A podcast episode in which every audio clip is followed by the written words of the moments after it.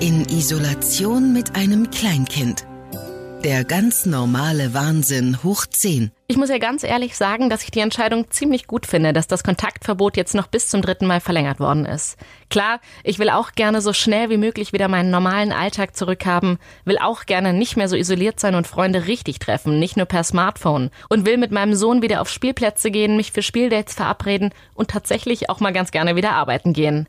Und das nicht nur während der kleine Mittag schläft oder wenn er abends im Bett ist, sondern mal so richtig, wenn er in der Kita ist und ich in der Redaktion an meinem Schreibtisch sitzen kann und nicht ständig auf das Baby Babyfon horchen muss. Aber das geht gerade scheinbar noch nicht. Der Corona-Höhepunkt ist noch nicht erreicht und laut Experten ja auch erst im Juli oder August zu erwarten.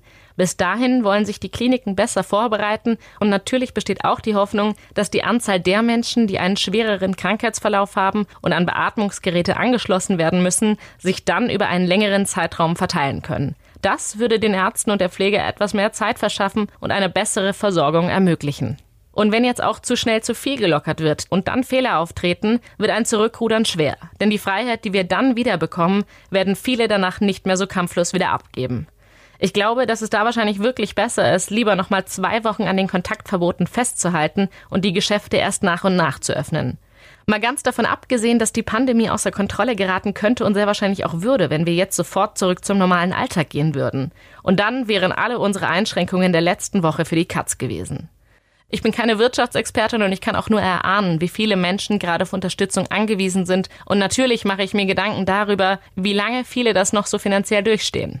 Klar, ich frage mich auch, wann die Kitas wieder aufmachen werden. Wenn die wirklich noch bis August geschlossen bleiben, wird es sehr schwierig werden, Kind und Job zu vereinbaren. Und auch viele Arbeitgeber werden das so nicht weitertragen können, auch wenn sie gerne würden. Ich glaube zwar nicht, dass die Kitas noch so lange geschlossen bleiben, aber Gewissheit wird es wahrscheinlich auch erst geben, nachdem die Schulen am 4. Mai geöffnet worden sind und man nach ein paar Wochen sagen kann, wie gut die erforderlichen Regeln umsetzbar sind und wie schnell sich das Virus in der Zeit nach Öffnung der Schulen verbreitet hat. Die geplante Ausweitung der Notfallbetreuung für Kinder wird vielen sicherlich auch helfen, aber trotzdem noch genügend Eltern weiterhin auf die Probe stellen und den Alltag ziemlich erschweren. Wie wird es vielen kleineren Geschäften gehen, denen das Geld der letzten Wochen fehlt und wie viele Läden werden in und nach der Krise ihre Türe nicht mehr öffnen können? Wem kann und wird der Staat helfen und wer soll das alles bezahlen? Werden bei uns, wie in Großbritannien, die Steuern angehoben, damit die Ausgaben wieder aufgefangen werden können? Am 30. April wird sich Angela Merkel mit ihren Ministerpräsidentinnen und Präsidenten zusammensetzen und das weitere Vorgehen besprechen.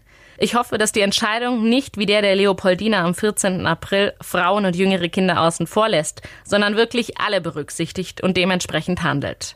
Denn wenn nur die Hälfte der berufstätigen Frauen zu Hause bleibt, um auf den Nachwuchs aufzupassen, dann werden viele an ihre Grenzen kommen. Für ein paar Wochen war die Doppelbelastung, die Eltern durch die zu Hause gebliebenen Kinder hatten, machbar. Irgendwie. Aber auf Dauer wird es nicht funktionieren, dieses ganztägige Kinder betreuen und dann versuchen, noch abends oder nachts oder wann auch immer der Partner von der Arbeit kommt, selber arbeiten zu gehen. Psychisch und kräftemäßig ist das nicht möglich. Ich hoffe und wünsche mir also, dass die nächsten Entscheidungen, die getroffen werden, unsere gesamte Gesellschaft berücksichtigen. Verständnis aufgebracht wird, wir uns weiterhin in Geduld üben und dass das Virus nicht aus den Augen verloren wird. Und natürlich, dass wir alle ein Stück Normalität zurückgewinnen werden.